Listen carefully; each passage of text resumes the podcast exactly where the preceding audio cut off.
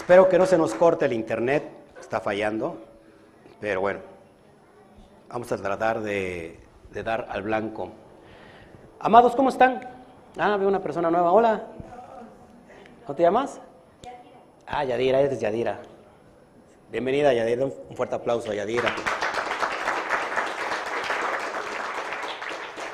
Yadira es de acá, de, es, es mendocina, o sea que es, es este, ¿cómo se dice a los mendocinos? Locos, ¿no? Loco de Mendoza. Ya de por sí nos dicen locos, pues ya le hacemos mérito al- a lo que nos, como nos llaman, ¿no? A los mendocinos. Bueno, bienvenida a tu casa. Y bueno, bienvenidos todos ustedes, bienvenidos todos los que están del otro lado. Espero que no se nos corte el internet. Decimos todavía Shabbat Shalom porque todavía estamos, a menos aquí en América, estamos en el Shabbat. En Europa, pues ya, ya nos están viendo ya de madrugada. Así que Shabbat Shalom a la cuenta de 3, 1, 2, 3. Shabbat Shalom. Fuerte aplauso. Bueno, interesante la, la plática de hace un ratito en la mañana. Hoy voy a seguir un poquito con el tema. Estamos en la energía de esta bendita semana. ¿Qué nos depara la energía para esta semana? Abran los oídos, abran los ojos.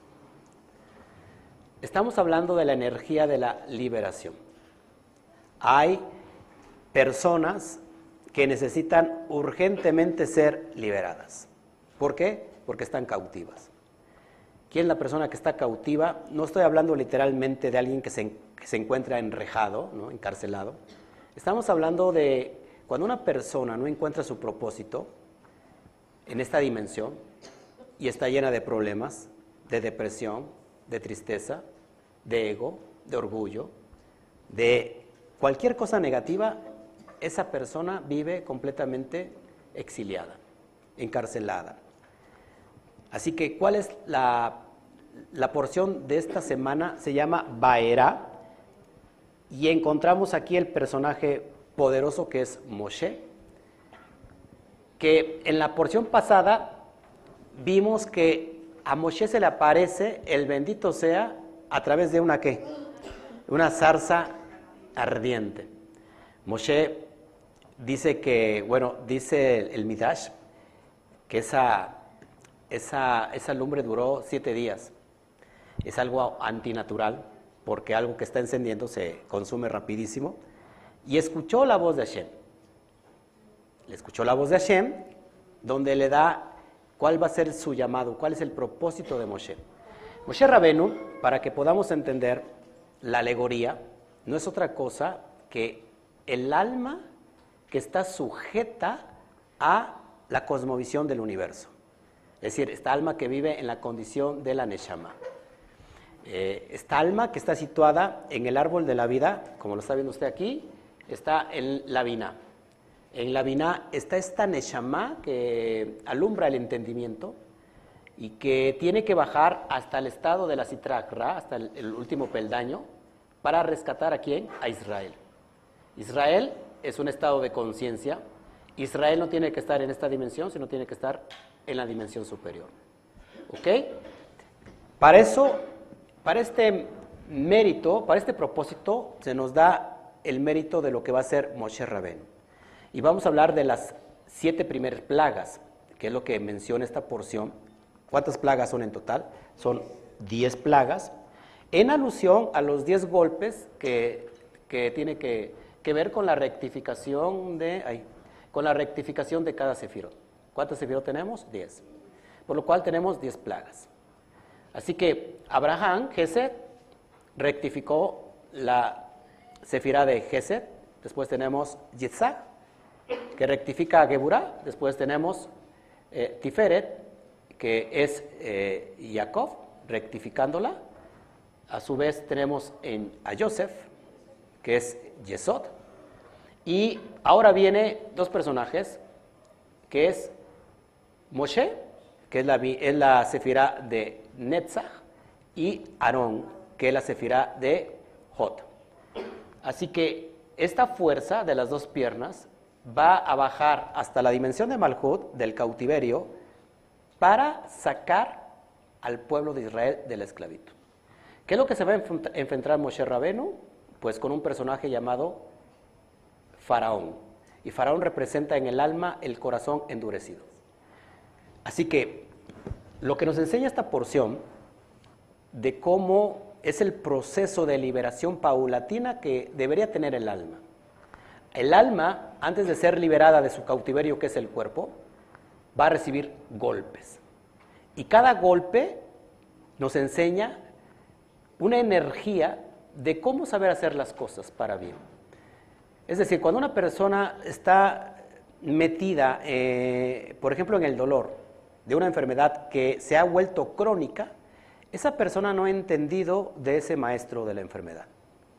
Por lo cual se vuelve crónico, porque la enseñanza va a ser completamente eh, seguida, ¿no? Como que, eh, ¿cómo se llama la enseñanza que es ya muy, muy perseverante? Este, se me olvida ahorita la palabra, pero bueno, como el alumno, como el alumno no entiende la enseñanza, esta enseñanza tiene que ser profunda y continua. Es decir, el alumno no, enseña, no, ha, no ha aprendido del maestro que se llama dolor. Y entonces tiene que terminar una maestría acerca del dolor. ¿Cuándo sucede eso? Cuando se interpone Faraón, que en nosotros es el corazón endurecido. El propósito para que cada código de la Torah venga a vislumbrar en nuestra dimensión es que la Torah es dada en la mente, y escrita en el corazón. Mi corazón endurecido es el corazón que, se, que repele la Torah. Por eso dice la Torah, dice David, da, dame un corazón eh, conforme al tuyo. Un corazón contrito y humillado no desechas, oh Hashem. Entonces el corazón tiene que ser transformado antes de que el alma salga de su cautiverio. Si mi corazón no es transformado, mi alma nunca va a, ser, va a salir del cautiverio.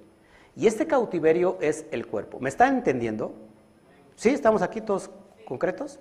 Bueno, a esta manifestación o a esta metáfora está haciendo alusión esta porción de las diez plagas, que se puede traducir como los diez makot, que son los diez golpes que va a recibir cada eh, este faraón para que para que deje de endurecer su corazón y deje libre al pueblo de Israel. El primer golpe que recibe es la, es la, eh, es la plaga de la sangre. ¿Dónde? A ver, la sangre, porque golpea golpean las aguas del Nilo. ¿Por qué la plaga tiene que ser primero en las aguas del Nilo? Porque ahí estaba la idolatría del pueblo egipcio, porque ahí estaba el cocodrilo. Acuerdo que ellos adoraban el cocodrilo, este dios, que tiene su nombre que hace dos años o tres años ya di literalmente a qué se refiere cada plaga. Hoy estamos en el nivel SOT.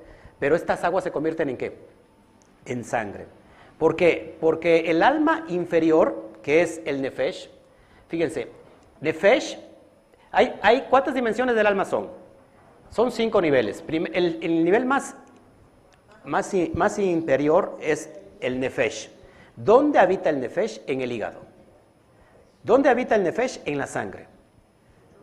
Así que el primer, la primer plaga tiene que ir directamente a contrarrestar la fuerza del estado animal, del estado, del estado instintivo del ser humano, que es el alma nefesh.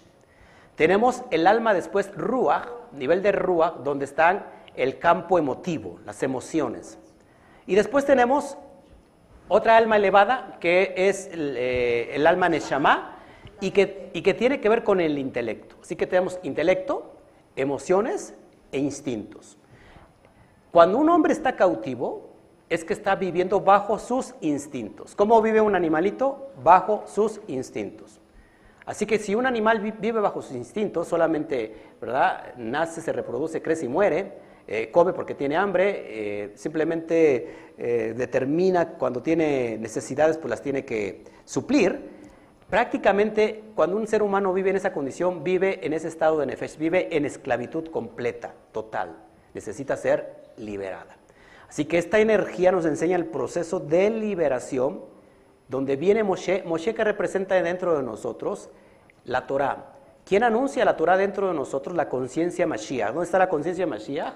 en el nivel de Atzilut. La conciencia Mashiach no es que sea un personaje que Mashiach viene, eh, sino que Mashiach es un estado de conciencia, lo que explicaba hace un rato en la mañana. Cuando nosotros nos unimos a esa latiz o a esa eh, matriz divina o al Ein para ser uno con Él, es cuando hemos elevado la conciencia. Así que esta conciencia que está caída necesita la ayuda. ¿Y de dónde va a venir la ayuda? Precisamente de este nivel mayor de alma que está gritando por traernos la luz de los códigos de la Torah y sacar esa alma que está todavía en exilio. ¿Dónde está esta alma viviendo? En Egipto. ¿Qué es Egipto? Limitaciones. ¿Qué es Egipto? El cuerpo. ¿Qué es, ¿Qué es Egipto? El estado físico. ¿Ok? nosotros tenemos que ser liberados. Y para eso necesitamos la fuerza de Moshe. Moshe representa las dos piernas, perdón, Moshe representa la pierna derecha y Aarón, su hermano, representa la, pierna izquierda. Es decir, tenemos a Netza y tenemos a Jod. Ese es el estado profético, es la profecía, el estado de Nebuá, que todos necesitamos para poder salir adelante. ¿Ok? Estamos en esta dimensión y muchos están inconscientemente exiliados. Cuando la persona busca una respuesta en la religión, significa que esta alma no se encuentra completamente bien y quiere descansar y quiere buscar respuestas en la religión. ¿Dónde está la religión? En esta dimensión. Esta dimensión es, es lo que conocemos como el mundo dividido, el mundo de la dualidad. Ahí nunca va a buscar respuestas. ¿Por qué? Porque la respuesta tiene que venir de arriba, de esta vina que tiene que ser ahora sí iluminada completamente con el estado mesiánico para que venga a iluminar toda esta dimensión. ¿A dónde buscamos, a dónde buscamos al Eterno dentro del árbol de la vida? Les voy a enseñar dónde está el templo. El templo está en Tiferet. Aquí tenemos relación con el Todopoderoso. Aquí escuchamos la voz de Dios. ¿Cuántos han escuchado la voz de Dios? Y todos, están, eh, todos son capaces de escuchar la voz de Dios, que no es otra cosa que la voz interna, la voz que, que, escucha eh, esa, esa neshama que no se ha eh, contaminado con la citrakra. Aquí, cuando oramos, cuando meditamos, cuando alabamos, se abre el campo energético y entonces se da el da el conocimiento, porque aquí hay un velo Acuérdense que el lugar santo estaba dividido en tres, en tres partes, lugar, el atrio, el lugar santo y el lugar santísimo. El lugar Kadosh Kadoshim, lugar santo de los santos, entonces es implementar que esta parte, donde está el velo, se entraba a la dimensión donde habitaba la presencia divina, la Shejina. Nadie podía entrar ahí, solamente una vez por año el Cohen Agadol entraba, una vez por año, ¿cuándo? Yom Kippur. Pero, ¿qué pasa con la venida del conocimiento, de la enseñanza del Rabbi Yeshua? Que este velo que dividía el lugar santo del lugar santísimo quedó anulado, se rasgó de arriba para abajo. Ahora, dice Pablo, podemos entrar todos completamente confiados delante de la presencia de Hashem para recibir el oportuno socorro. Así que este velo ya no está más, y ahora hay una comunicación directa, ya no necesito intermediario. De hecho, nunca el plan del Eterno fue tener intermediarios para conectarnos con Él. No, el Eterno no habita en templos hechos con manos de hombre. El Eterno habita en cada uno de nuestro corazón.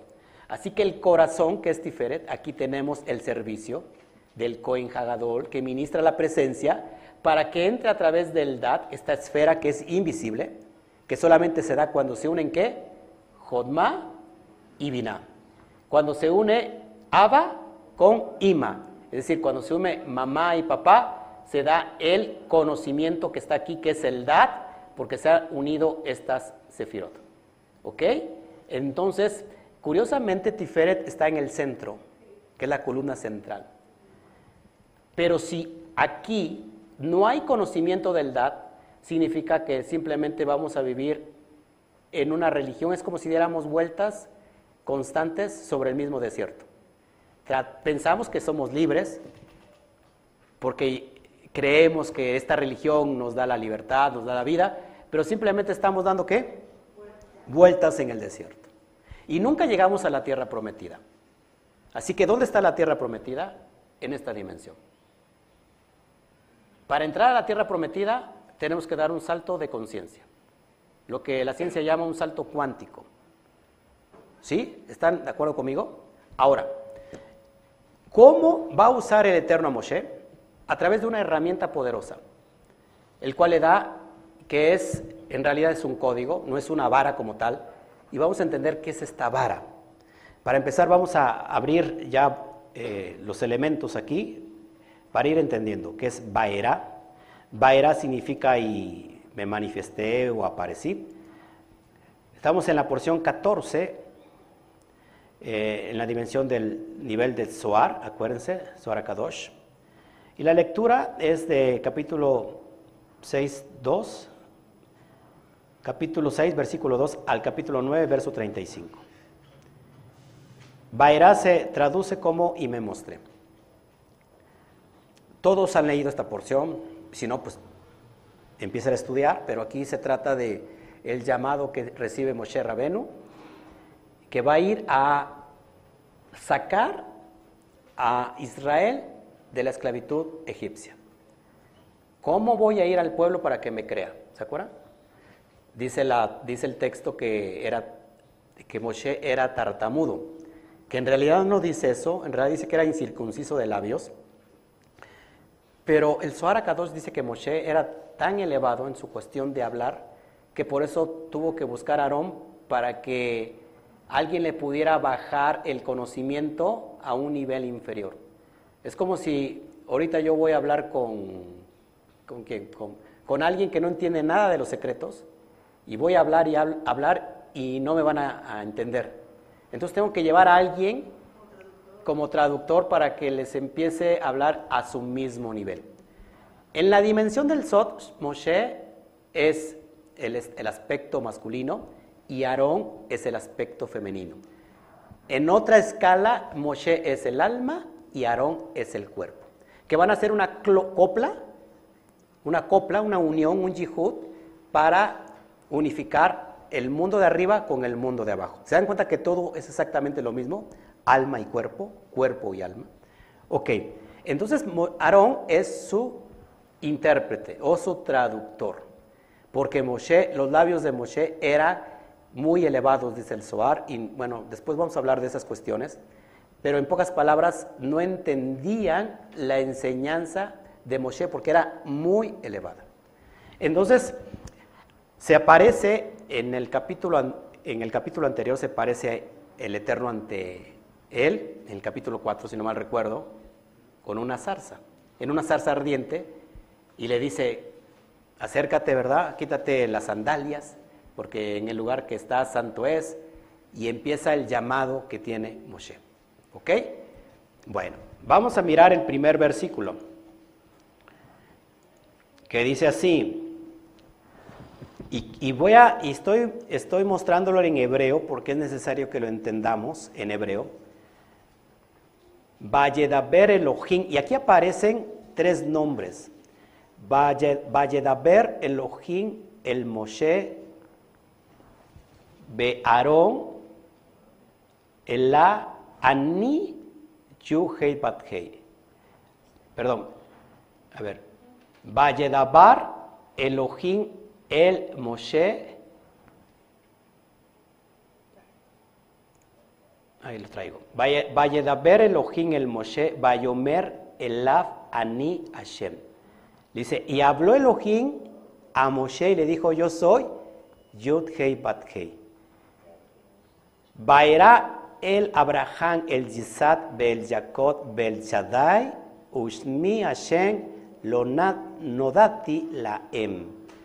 Y aparecía Abraham y a Isaac y a Jacob como el Shaddai, pero con mi nombre Hashem no me di a conocer a ellos. ¿Cuántos nombres del bendito sea tenemos ahí? Elohim, Yud Hei Bat Hei y el Shaddai. Esto es muy importante que lo vayamos entendiendo, porque si te das cuenta, y si estuviste en la mañana, yo dije que esta parasha que es en el nivel de Jotma, es para abrir los 72 nombres de Dios.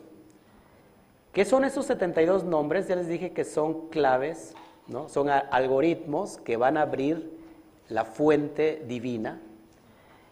Lo que tiene en la mano Moshe Rabenu, en realidad son los 72 nombres de Dios, que es lo que vamos a mirar en la siguiente parasha.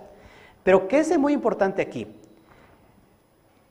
¿Cómo es que Elohim es uno? ¿O cómo es que Dios, cómo es que el bendito sea, es una sola unidad, pero tiene muchísimos nombres? Tiene, hay 72 nombres. Hay, ¿Cuántos nombres tiene la nave Koach? ¿Se acuerdan? 42. Hay otros 70 nombres de 70 letras. O sea, hay nombres y nombres y nombres y nombres. Pero ¿cómo es posible que Dios sea una unidad perfecta, pero con muchos nombres? ¿Qué son los nombres? Son vestiduras. Son vasijas diferentes. Es como una vestimenta. Por ejemplo, hoy viene vestido así, pero quizás para dentro de ocho días o mañana ando deportivo pero sigo siendo el mismo. No sé si me, si me explico. Es un vestido para cada ocasión.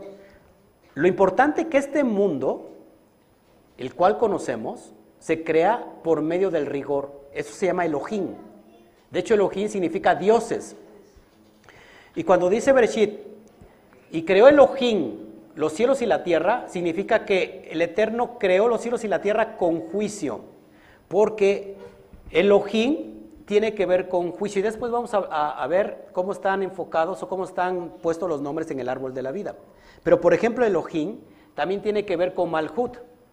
Elohim tiene que ver con Malhut porque el reino o lo físico se hizo con la parte de, la Geburá, de la restricción. Si no hubiera restricción, es decir, cuando se crea, hay expansión, tiene que haber una restricción, y eso es el término Elohim.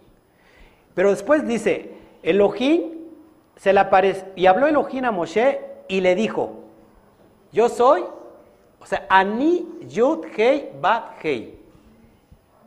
Ahí es otro nombre. El nombre de Yud Hei Bat Hei, escuche, representa el nombre de la misericordia, de la gracia, de la bondad. De hecho, volvemos a lo mismo. Yud Hei Bat Hei que representa todo el árbol de la vida uniéndose a Elohim, es decir, otra copla entre el alma y el cuerpo. ¿Ok? Se, dieron cuenta que, por ejemplo, ¿cuál es el nombre de abajo para Dios? Adonai. Adonai tiene que ver con Malhut. El nombre de, arriba, que es Yud Kei ¿se acuerdan que hicimos una trenza y un Yihud entre las cuatro letras de Yud Kei con las cuatro letras de Adonai? que unidas hacen una, un yihud, una copla para elevarnos, ¿se dan cuenta? Entonces, ¿qué nos está presentando esta porción? Que se va a unificar el nombre de arriba con el nombre de abajo, a fin de que eh, se embarace lo de abajo, lo de abajo con los beneficios divinos del mundo de arriba. ¿Me están entendiendo? Pero también dice el Shaddai, Abraham se le aparece como el Shaddai, que no es bueno decir los nombres porque hay, mucho, mucha santidad alrededor de ellos, pero hoy los digo porque lo estamos enseñando, no, no como que lo estoy hablando en una cafetería, ¿verdad? En una charla común y corriente, estamos hablando de los códigos de la Torah, por eso lo digo. Pero si usted lo quiere decir después, puede decir el Chakai, ¿no? Yuke Bakei, para que no se, no se diga completo. Pero entonces, se presenta ante Abraham como el Chadai y tiene que ver con la circuncisión. Eso ya lo he hablado en esos códigos que existen en el Chadai. Chet, demonio, y con Yud se da el Chadai, es decir, se, elimina el demonio. Ahora, cuando yo unifico Yuhet Batkei con el Chadai, también se crea esta unión de masculino con femenino. En este aspecto, Yud Batkei viene a ser el aspecto masculino de Dios y el nombre de abajo viene a ser el aspecto femenino de Dios. ¿Para qué? para que haya esta unidad. Si hay unidad en todos los niveles, entonces hay producción, hay conocimiento, hay luz. ¿Por qué? Porque el aspecto femenino es el dar, es la luz, y el aspecto masculino es que la vasija. Si no hay vasija, no hay unión. ¿Me están entendiendo? Entonces, por eso se presenta ante esta dimensión. Le dice, ¿sabes qué? Le dice a, Moshe, ve a decirles que yo soy Yod Hei Bat Hei. Yo soy Eye Asher Eye, que ya le he hablado también. Y yo soy Yud Hei Bat Hei. Y te van a hacer caso. Te van a entender quién es el que te envía. Cuando va delante de Faraón, dice, ¿quién te envía? A mí me envía Yud Hei Bat Hei. ¿Y quién es ese Dios? Porque no lo conozco. Entonces, tremenda palabra que hizo Faraón porque lo iba a conocer más tarde a través de las plagas el Dios poderoso. Así que es una referencia, volvemos, al corazón que está completamente endurecido. ¿Cuántas veces ustedes les hablaron de la palabra y nunca hicieron caso? O hicieron caso hasta que vino algo fuerte en su vida, ¿no? A veces a lo mejor ya les, habían anunciado la luz, sabes que mira, si tú conoces esto, mira, vas a ser feliz, vas a encontrar tu propósito. Ah, no, no, no, eso no es para mí. Y después vino una enfermedad, o vino un problema, o vino una circunstancia y después está aquí. Bendito sea el Eterno que los que dijeron sí luego, luego que no esperaron una, una prueba. Bueno, prácticamente estamos en ese proceso entonces de elevación. ¿Ok? No voy a enseñar ahorita del nombre porque lo enseñé hace ocho días. Ya dividí el Yud Kei Bat Kei en cuatro fases. Perdón, hace un año.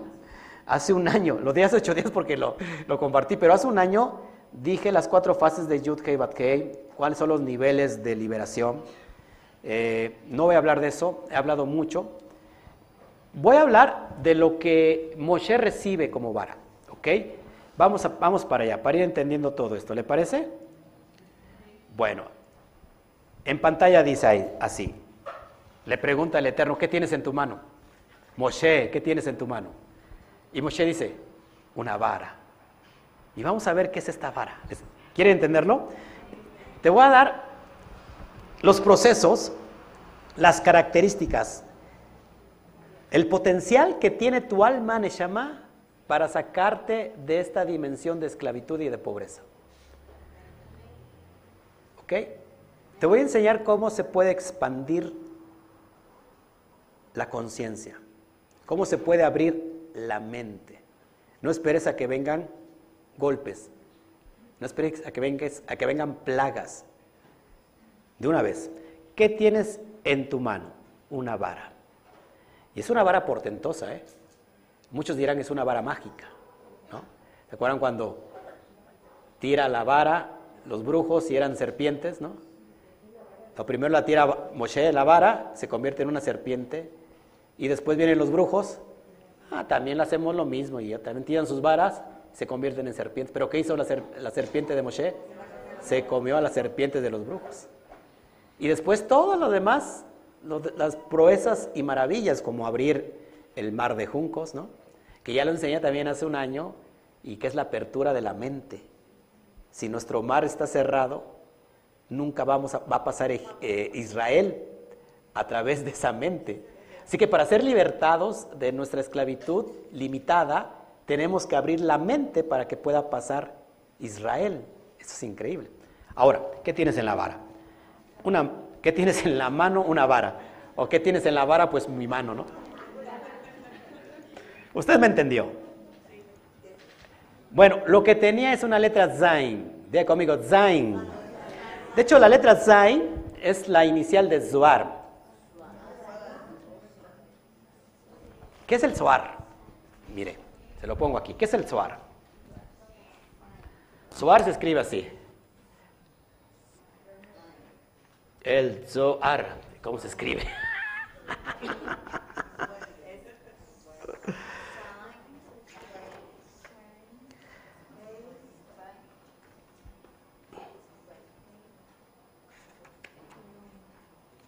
No, es Reish.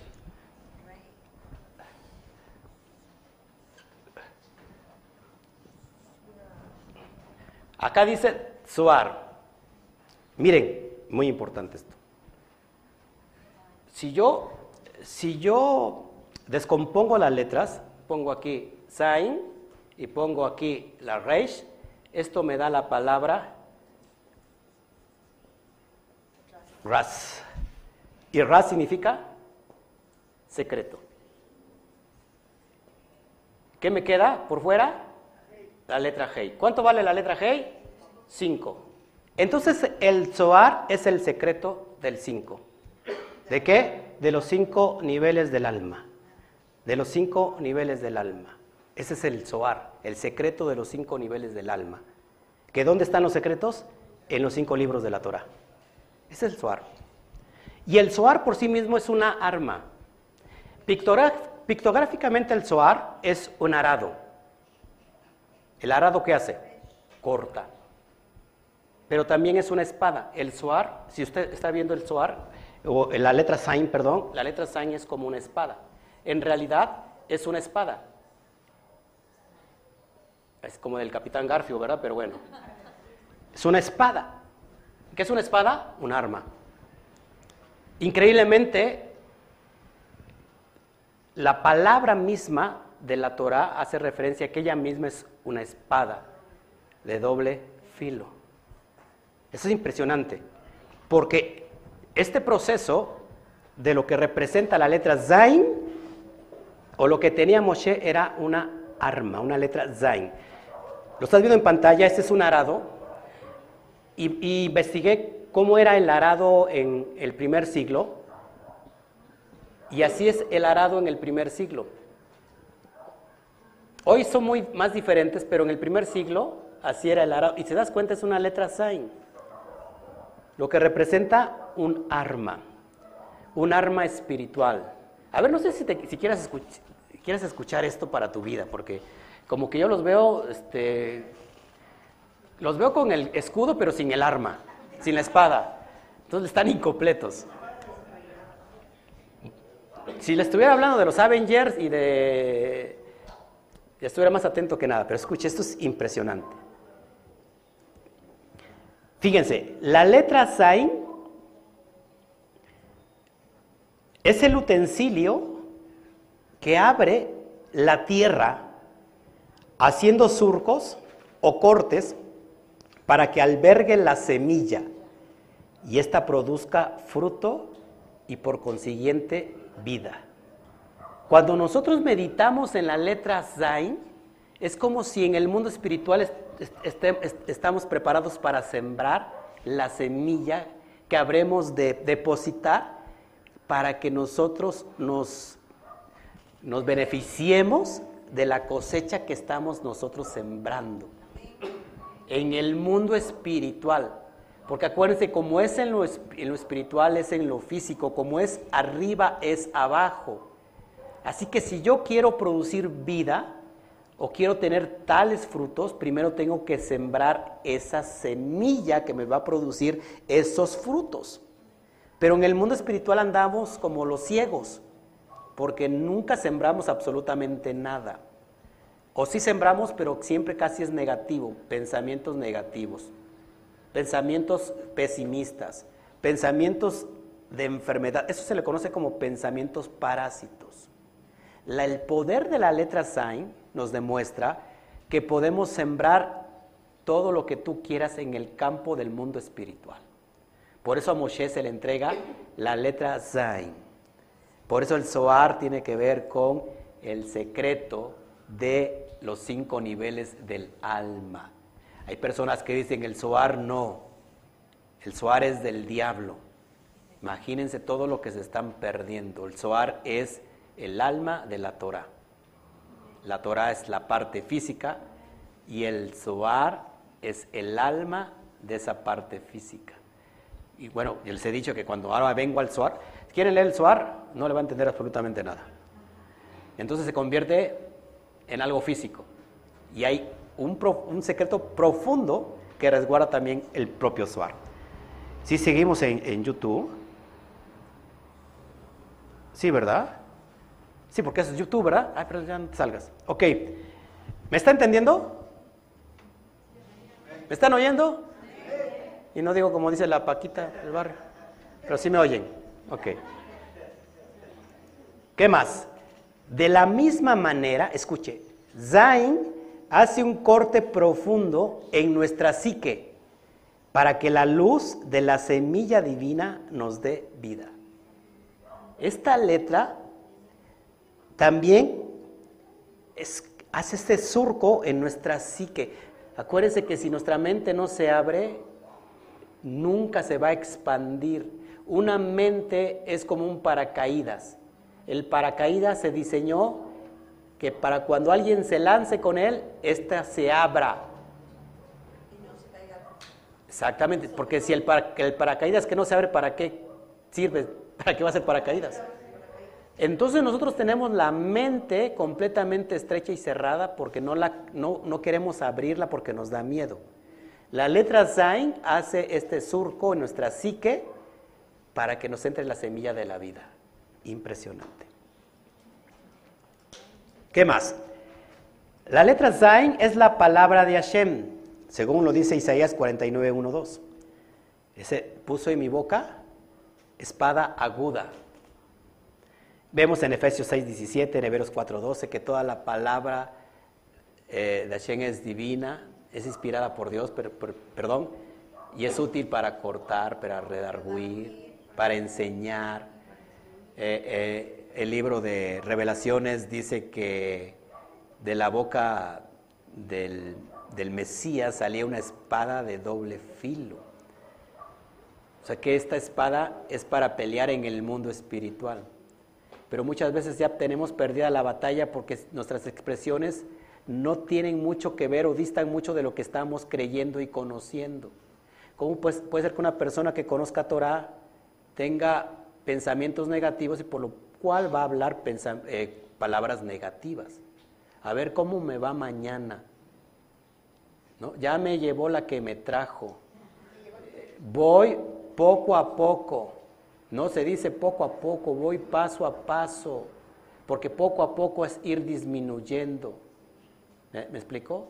Eh, yo creo que me voy a morir del frío. Saben que el, mundo de la, de la, matriz divina o el cosmos no conoce de, de ¿cómo se llama? De, de bromas. Usted embaraza su atmósfera. ¿Sabes? Eh, ¿Qué más? A ver, ayúdeme a expresar más, más palabras que decimos a veces inconscientemente. No tengo dinero, ¿no? Este, a ver qué más, este. A ver, ayúdame. A ver qué pasa. Siento que me voy a enfermar. Ajá, ¿qué más? No tengo dinero ni nada que dar. Lo único que tengo es, es amor para dar.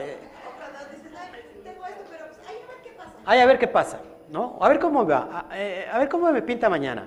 Eh, a ver, ayúdeme, ayúdeme, ponemos sacando los pensamientos negativos. A ver. Ay, como si no tuviera usted palabras negativas, de veras.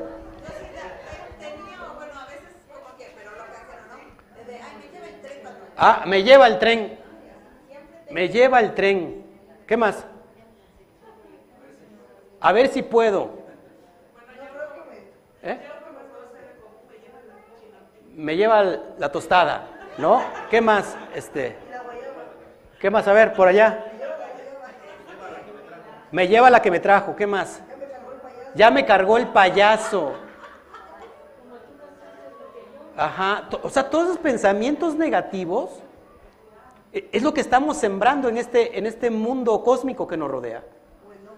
El no puedo, el ya merito, ¿no? El que más, este, jugamos como nunca, perdimos como siempre. Si Dios quiere, no, o sea, todos estos conceptos, si Dios lo permite, o sea, cosas que, que estamos potencializando la negatividad. Tenemos que, para tener éxito en el mundo espiritual, tenemos que aprender a hablar bien. Hay una que escuché. ¿Cuál? Pero dice, ¿cómo está? Pues ahí estamos. Ajá, ah, ¿cómo están? Ay, estamos, que ya estamos, que es ganancia, dice. Tenemos, eso, eso decimos. ¿Qué más? A ver, ¿qué más? Bueno, decimos tantas barbaridades que tenemos que cambiar nuestro léxico. Por ejemplo, yo siempre decía de la hay mi gastritis. Hay mi gastritis, hay mi colitis, hay mi gaditis, hay mi diabetes, ¿no? O sea, ya no le estamos adjudicando. hay mi enfermedad, ni es tuya. Estiga ahí porque la estás diciendo que es tuya. ¿Sabes cómo dicen los judíos? ¿Cómo te va? A ver, pregúnteme. ¿Cómo te va? ¿Cómo te va? Baruch Hashem. estoy alegre. Pero cuando alguien está mal, pues, la está pasando mal, pregúnteme, estoy mal, pregúnteme, ¿cómo? Baruch Hashem. ¿Se dan cuenta? Nunca salió una boca negativa de mi vida, simplemente fue la actitud, ¿no? Baruch Hashem, Baruch Hashem. ¿Se me explicó? Así que cambiemos el ámbito del habla porque hay mucho poder. Y el mundo del cosmos no entiende de si es algo serio o es una broma. Por eso embarace siempre de cosas positivas. Acabo de abrir un negocio. ¿Y cómo se llama? Ah, se llama fulano tal. Ah, es un changarro. Sí, es changarro, ¿no? No, digo, acabo de abrir una empresa. Una cadena. ¿Y cuántos, ¿Y cuántos tienes? ¿Cuántos locales? Tengo uno, pero es una cadena en potencia. Saber hablar. ¿Sí me explico? Porque a veces, híjole, manifestamos lo que hablamos. Ya he enseñado mucho sobre el poder de la manifestación, que cómo puede crear la manifestación o materializar cosas de la nada. Como hace un rato se lo enseñé, hace un ratito, con tan solo el hablar. ¿Ok? Sigo, sigo. ¿Qué más? La espada es para luchar contra nuestras propias limitaciones. En el mundo de la limitación, limitación necesitamos la sign. La letra sign para qué? Para luchar contra nuestras propias limitaciones. ¿Sí? ¿Están entendiendo? Están muy limitados ahorita como que los veo. Agarre usted la letra sign para que le luche usted. Sí, otra expresión negativa es del puerco. Ok, sigo. Todo el poder de Hashem está en la letra Zain porque es poderosa para obrar milagros. Hijos de Dios. Para ¿no, le interesan los milagros? Ese primer, debe ser primer, el, el primer milagro es que usted atienda de veras y que abra su mente. ¿Saben que uno de los más grandes milagros es la visualización? Y no lo vemos así. es un milagro que nosotros estemos percibiendo algo. Milagro más poderoso que nosotros cambiemos esa percepción a como nosotros querramos. Bueno, esa es la letra Zain. En Shemot 4.2 vemos la zarza ardiente, como se los acabo de decir. El Eterno le pregunta, ¿qué tienes en tu mano? Moshe contesta, una vara. La palabra en hebreo vara, o palo, o bastón, es la palabra en hebreo mate. Mate. Y aquí hay algo poderoso. Por eso no, no podemos dejar por fuera las letras hebreas, porque las letras hebreas en sí mismos es un algoritmo para el mundo espiritual. No sé si le critican a usted porque está estudiando la Biblia en hebreo, si usted es mexicano, ¿no? Pero díganle usted por qué la estudia entonces en griego, también si es mexicano, porque la, está traducida del griego. Tenemos que ir al original porque cada palabra hebrea es un algoritmo que podemos usar para transmaterializar el mundo espiritual. Hay un secreto resguardado, un sot. No es lo mismo decir palo, vara o bastón que decir mate. Y mate que es el palo de Moshe, que es una sign, tiene un valor en gematría de 54. Mate vale 54. Yo soy un mate. Tengo, acabo de cumplir 54 años. En octubre, 54 años. Ok. Ahora, ¿de qué se ríen?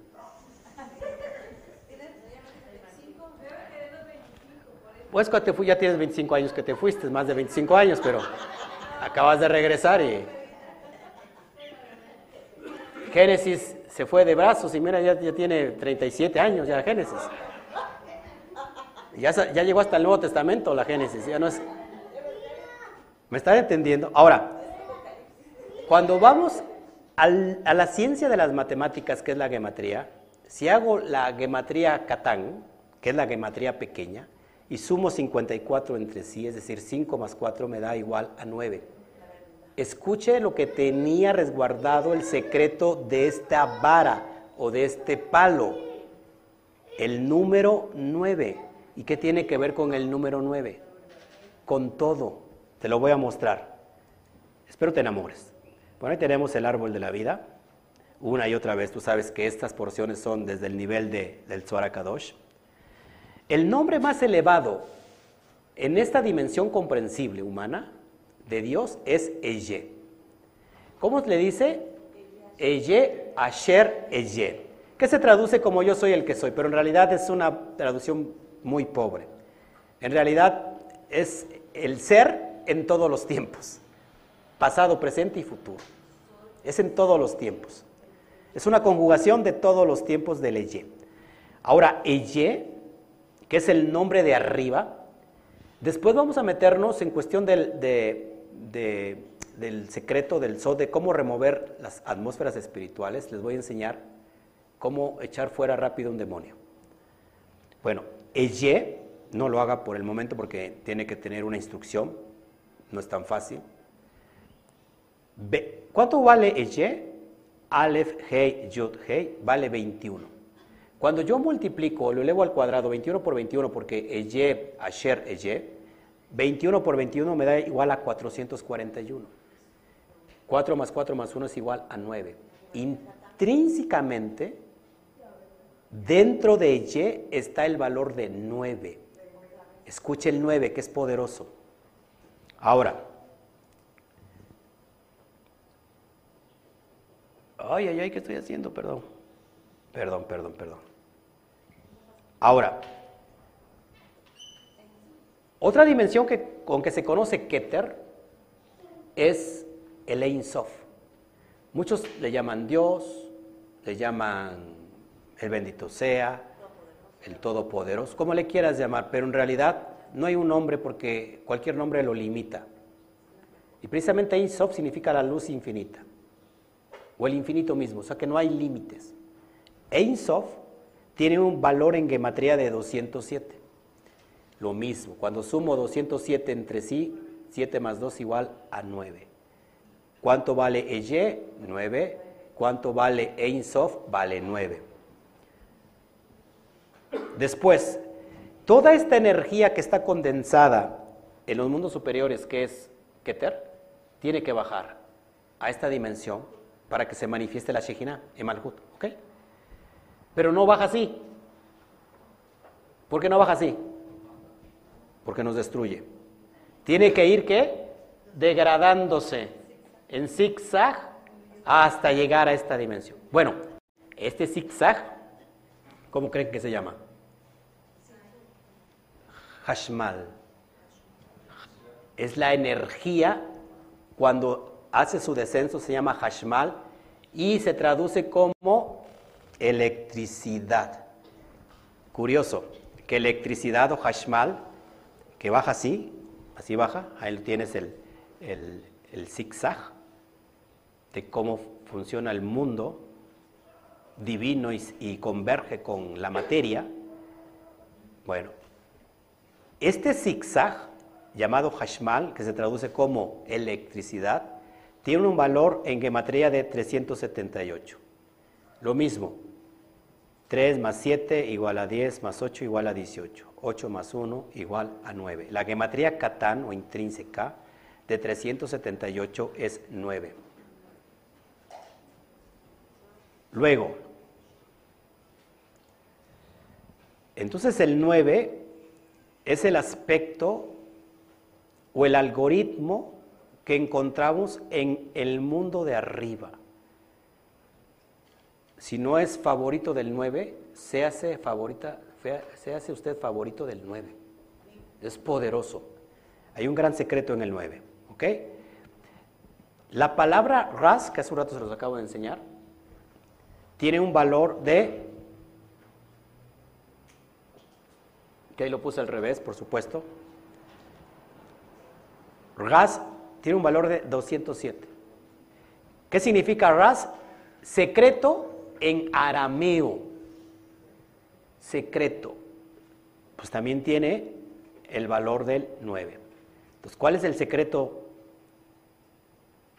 de esto, la palabra verdad, que es Emet, tiene 441 en su valor de gematría, lo mismo 4 más 4 es igual a 9, haciendo que alusión que la verdad es la energía que baja del Ein Sof o del Eye Ser Eye a esta dimensión llamada materia. Eso es lo que tenía Moshe Rabenu en su mano. Y todos nosotros podemos tener ese potencial de las, no solamente de la letra Zain, porque hay 22 letras específicas. ¿Cómo funciona el mundo cósmico? A través de la sintonía, del acoplamiento de estas letras que unidas crean diferentes atmósferas. Cada letra por sí misma que en realidad no es una letra, es una conciencia divina, es una inteligencia suprema, es un maestro cósmico que nos viene a enseñar secretos de los cielos. Por eso tenemos que estudiar la Shon HaKodesh, la lengua hebrea, no como idioma, sino para conocer todo el fundamento que guardan, porque hay una vibración tremenda que nos llega a nuestra dimensión y que esta dimensión, acuérdense, esta vibración crea, o estas, ¿cómo se, estas eh, sintonías crean, o estas frecuencias crean vibración en aquel que la recibe. Si nosotros estamos recibiendo frecuencias negativas, todo el tiempo en esta dimensión estaremos en ese proceso de piloto automático recibiendo frecuencias negativas y vamos a vibrar de acuerdo a esa dimensión. ¿Qué es lo que está pasando hoy en nuestra sociedad? Hace un rato estábamos hablando de este niño que mató a otro niño, aquí en, ¿cómo se llama? En el Tecojote, La Perla, Veracruz. Niño de 10 años matando a otro niño de 10 años, a su amigo. ¿Cómo, qué, ¿Qué sociedad estamos viviendo el día de hoy? Que hoy la ofensa ya no solamente es de palabras, sino lleva a la acción y quieren verte morir, quieren, quieren matarte literalmente. ¿Qué grado de conciencia? Y lo digo así porque precisamente estamos en un cambio de era, donde la conciencia están siendo elevadas, pero también se está contrarrestando por ir estas conciencias masivas a, a lo más inferior, a la decadencia. ¿Por qué? Porque nos estamos perdiendo de la luz del bendito sea que nos quiere iluminar. A mí me interesa que estos, estos estudios se proyecten más, que cada persona abra su conciencia, porque si usted abre su conciencia, entonces es capaz de sintonizar a otra alma que está cerca de usted para que esa alma también abra su conciencia y así sucesivamente se crea toda una atmósfera de cambio y hacemos que venga Mashiach. Porque si no, no viene Mashiach. No sé si me explico. El tikkun olam, que es el arreglo del mundo, no inicia que voy a cambiar hasta que el mundo cambie. El, mundo del, el cambio del mundo inicia con el cambio interior que uno mismo provoca. Ahora está cambiando el mundo y se sostiene ahora en esta dimensión porque he abierto mi conciencia. Cada vez que un sadik, que una, que una justa, un justo, abre el secreto de la Torah y estudia el secreto de la Torah, está de alguna manera eh, sosteniendo al mundo para que no se venga a la autodestrucción. El mundo no se ha destruido por completo, porque se está acabando, eso sí, no se ha destruido por completo a causa de los sadiquín que están abriendo los códigos de la Torah. En este momento estamos sosteniendo el mundo de una desgracia. Esto es increíble, a lo mejor no me lo cree. Los sabios dicen, cada vez que alguien estudia el Zohar, cada, vez que alguien abre el Zohar y abre los secretos, estamos sosteniendo al mundo y evitándolo de una desgracia a nivel mundial. Si hoy, en este día, no existieran sabios abriendo los códigos, hoy el mundo sería diferente, vendríamos una desgracia total. Así que el mundo se está sosteniendo por estos sadiquín que estamos abriendo los códigos se da cuenta que necesitamos urgentemente que mucha conciencia abra su mente para que pueda ser elevado, pero les interesa más el estado del cuerpo, el placer, que abrir esta conciencia al conocimiento. El conocimiento da vida, da, eh, nos enriquece. Por eso es importante que esta dimensión que Moshe no es otra cosa, con este palo, no es otra cosa eh, que una metáfora del alma que está siendo equipada en el mundo celestial para venir a rescatar esta alma que está exiliada, encarcelada en su propio cuerpo, que se llama lo físico. Romper con esas limitaciones. Nadie puede romper las limitaciones o tus propias limitaciones más que tú mismo. ¿Cómo? Abriendo tu conciencia. El psicólogo te ayuda, por supuesto. El pastor te ayuda también. El ROE te ayuda también. Eh, cualquier persona te puede ayudar, pero no puede hacer nada por ti si tú no quieres hacerlo. Nadie sale de su esclavitud si la persona no quiere. Entonces, ¿cómo salgo de la esclavitud queriendo? Por eso, hoy está, estos espacios es para que eleves tu conciencia. Y todo esto lo encontramos a través del, del poder de la mente. ¿Hasta aquí hay alguna pregunta? ¿Verdad que es muy práctico lo que enseño? ¿Es muy fácil de entender? ¿Sí? Ok. Bueno, vamos, vamos a seguir, ya casi termino. Bueno, vamos a ver más sobre la letra Sain, ¿les parece? Ahí tienes una letra Sain coronada. Acuérdense que estas letras me encantan a mí. Esta letra coronada de la Sain. Sain está formada también por una Bab y también por una Yud. Si te das cuenta, la parte de arriba es como una Yud. Así que tenemos Yud y Bab, o Bab y Yud. Presta atención. La Yud es la meditación. ¿Se acuerdan por qué la meditación? A ver, ¿por qué la meditación? No más, no más. ¿Por qué es? ¿Eh? No, la Yud. La hermana está pensando en el viejito.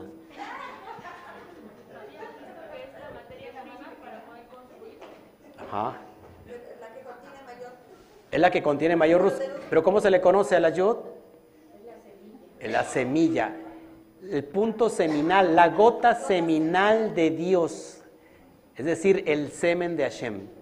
Esta gota que contiene todo, todo el potencial para crear. ¿Y dónde la conseguimos? A través de la meditación.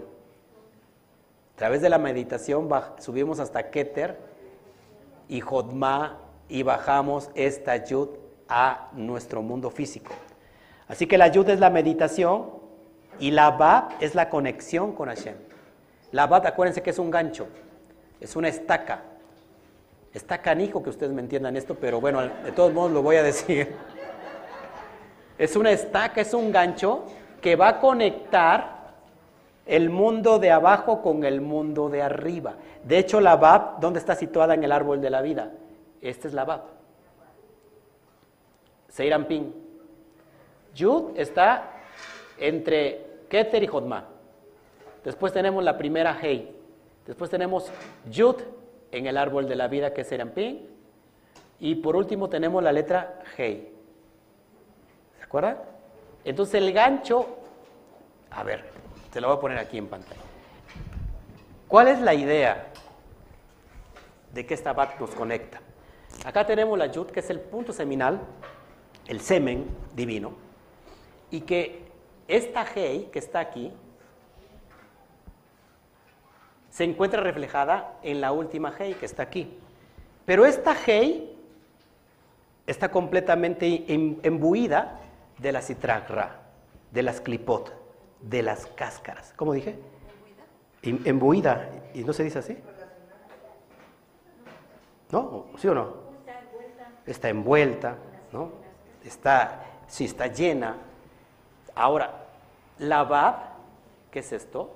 Es el gancho que va a traer esta hey y la va a elevar a donde debe de estar. Es decir, que esta vina se encuentra en un estado oscurecido. Este entendimiento está sin entendimiento. ¿Qué hace la BAP?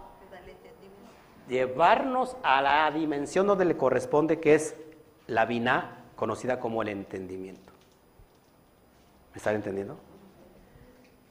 Y entonces, como hace un rato les enseñé, se crea un qué? Un hombre. Yud Hei, Pat Hei. ¿Me entienden? Por eso es importante que vayamos entendiendo la cuestión del árbol de la vida. A alguien se les, les, parece muy difícil, pero en realidad es muy fácil. Entonces, sí, perdón.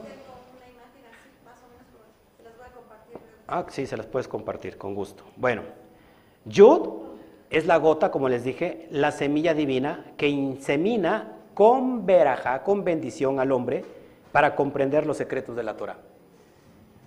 Desgraciadamente no meditamos. ¿Qué es meditar? ¿Qué es meditar? Una forma sencilla, mirar para adentro. Eso es meditar. Hacer introspección. Casi no hacemos introspección. Casi no miramos para adentro. Estamos mirando más para afuera para la circunstancia, para el problema, cómo lo voy a solucionar, qué voy a hacer. Eh, eh, eh, empiezo a imaginar todo lo externo, pero ¿cuándo nos imaginamos lo interno? ¿Sabes que si tú te empiezas a imaginar tus, tus órganos, les puedes traer salud con tan solo verlos a través de la imaginación? Esta es la, meditación contemplativa. Pero casi no imaginamos para adentro, imaginamos para afuera. Meditar es mirar hacia adentro. Es hablar con la almohada. Es calibrarnos de acuerdo a la vibración de las letras hebreas. Por eso vamos a, implementar más la meditación constante, antes de iniciar cada charla y después de terminar cada charla. Porque la idea es conectarnos con el todo. Porque al fin de cuentas somos partículas o chispas divinas limitadas el, el o la idea es que nos unamos a lo que es ilimitado, para que cuando bajes después de esa dimensión de lo que es elevar la conciencia a través de la meditación, entonces bajes con el poder de arriba. Casi no hacemos un alto total a nuestra vida porque nunca tenemos tiempo. Ah, mañana voy a orar, mañana oro bien. O oras como una máquina, repites como loro,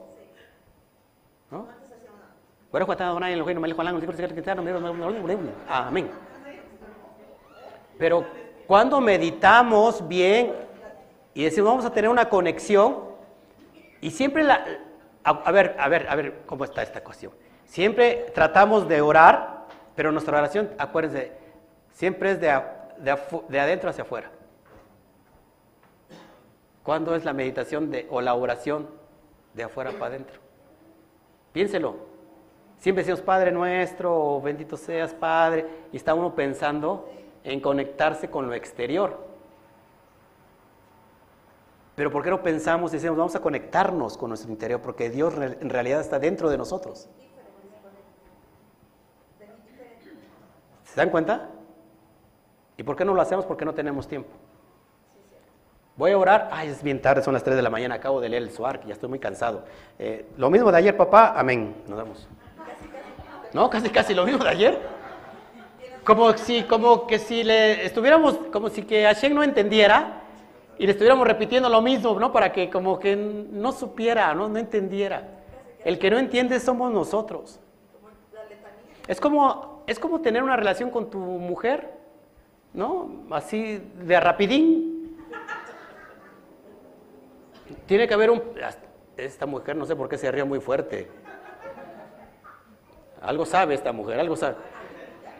Hay que, hay que entender, hay, hay que tener esa... ¿Cómo se puede decir?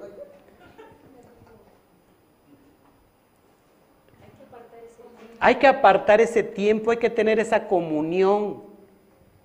Porque al fin de cuentas no solamente es uno, ¿no? Son dos. Y a veces nosotros queremos hacer eso con el Eterno, o sea, simplemente un rapidín. Un rapidín porque no tengo tiempo. Te levantas temprano, ya es tarde, me voy, me voy, me voy, es como, como el conejo, ¿qué son? No sé, no sé, ya es tarde, es tarde. Y, y nada más, amén, y ahí nos vemos. Pero ¿cuándo tenemos ese tiempo para con nosotros mismos? Porque casi no lo tenemos. Si no tenemos tiempo para la pareja, pues menos para con nosotros. Y si no tenemos tiempo para con nosotros, pues no tenemos tiempo para el Eterno. Ya lo dijo Yeshua, el reino de los cielos no está aquí ni está allá, el reino está, eh, de los cielos está entre ustedes o en ustedes. ¿Y cuando queremos el reino de los cielos? Pero lo andamos buscando donde no está. Y no lo buscamos donde está. Todo el mundo anda buscando a Dios en las religiones. Y resulta que nadie lo haya. Por eso muchos andan del tingo al tango, ¿no? Como, saltando por aquí y por allá. y entonces, ¿dónde está Dios? Dios está dentro de ti. La Biblia lo dice. Dios está aquí. Juan Pablo lo repite. Dios está aquí, búscalo y verás. En el capítulo 4, versículo 8, primera de Juan. Pero Dios está aquí, pero no lo buscamos. ¿No? Queremos el intermediario. Y el Eterno dijo, no quiero intermediarios, quiero tener una relación directa contigo. Hágame un santuario para que habite en medio de ustedes. Y que dijeron, ay, tememos al Moshe. ¿No? Porque el Moshe, ¿cómo que amén? Eh, Están en off las personas, ¿no? están con el piloto automático. Amén. Digo, No, es que se atrasó. Ah, va atrasado. Ok, amados. ¿Qué está yo diciendo? Ah, sí. El Eterno quiere vivir dentro de nosotros, pero no le dijo al pueblo, vengan a mí, o sea, quiero comunicarme, quiero que todos ustedes suban a la montaña. Pero que dijo, no, sube tú, varón. Se escuchan duros los truenos, no, no, está bien, así está bien. Pero Él quiere vivir dentro de nosotros. Eso enseña la cábala. Luego, ¿es bueno o es malo? Sigo, ya casi voy a terminar. Porque usted ya se quiere ir a luchar en el mundo espiritual. Yesod, al revés, acuérdense, es Sot Yud. El secreto de la de la Yud o el secreto de la Torah. Así que, ¿dónde está Yesod? En el último peldaño que va a comunicar a Malhut. Aquí está el embudo, el cuello de botella, que muchas veces está bloqueado. Hay que quitar los bloqueos porque esta es la comunicación de los cielos superiores con nuestra materia, con nuestro físico. Para esto está Yesod, que es al revés, Sod, o Sod Yud, el secreto de la Yud o el secreto de la gota, de la gota seminal. ¿Y cómo lo logramos? A través de la meditación. Si Moshe Rabenu era capaz de traer estas dimensiones sobrenaturales a esta dimensión, ¿usted cree que Moshe meditaba o no meditaba? ¿Usted cree que era una persona común y corriente? pues no lo podía ni entender lo que lo escuchaba. Era incircunciso de labios, pero para el mundo tan bajo que no lo podían entender. Por eso está varón. Y bueno, ya para terminar, la palabra en hebreo nutrir, alimentar o mantener se escribe como zan, zan, que es una zain y una nun final, zan. Ahora, cuando yo le agrego la yud, que es la gota seminal en medio, le anexamos la yud en medio, me da la palabra zain. Entonces, en, sí, ¿qué es la zain? Es la yud, la gota seminal que nos nutre, que nos alimenta en este mundo físico con el alimento espiritual. En otras palabras, es Hashem alimentándonos a través de la yud, la yud de la meditación. Amén. Bueno, y eso es todo amigos.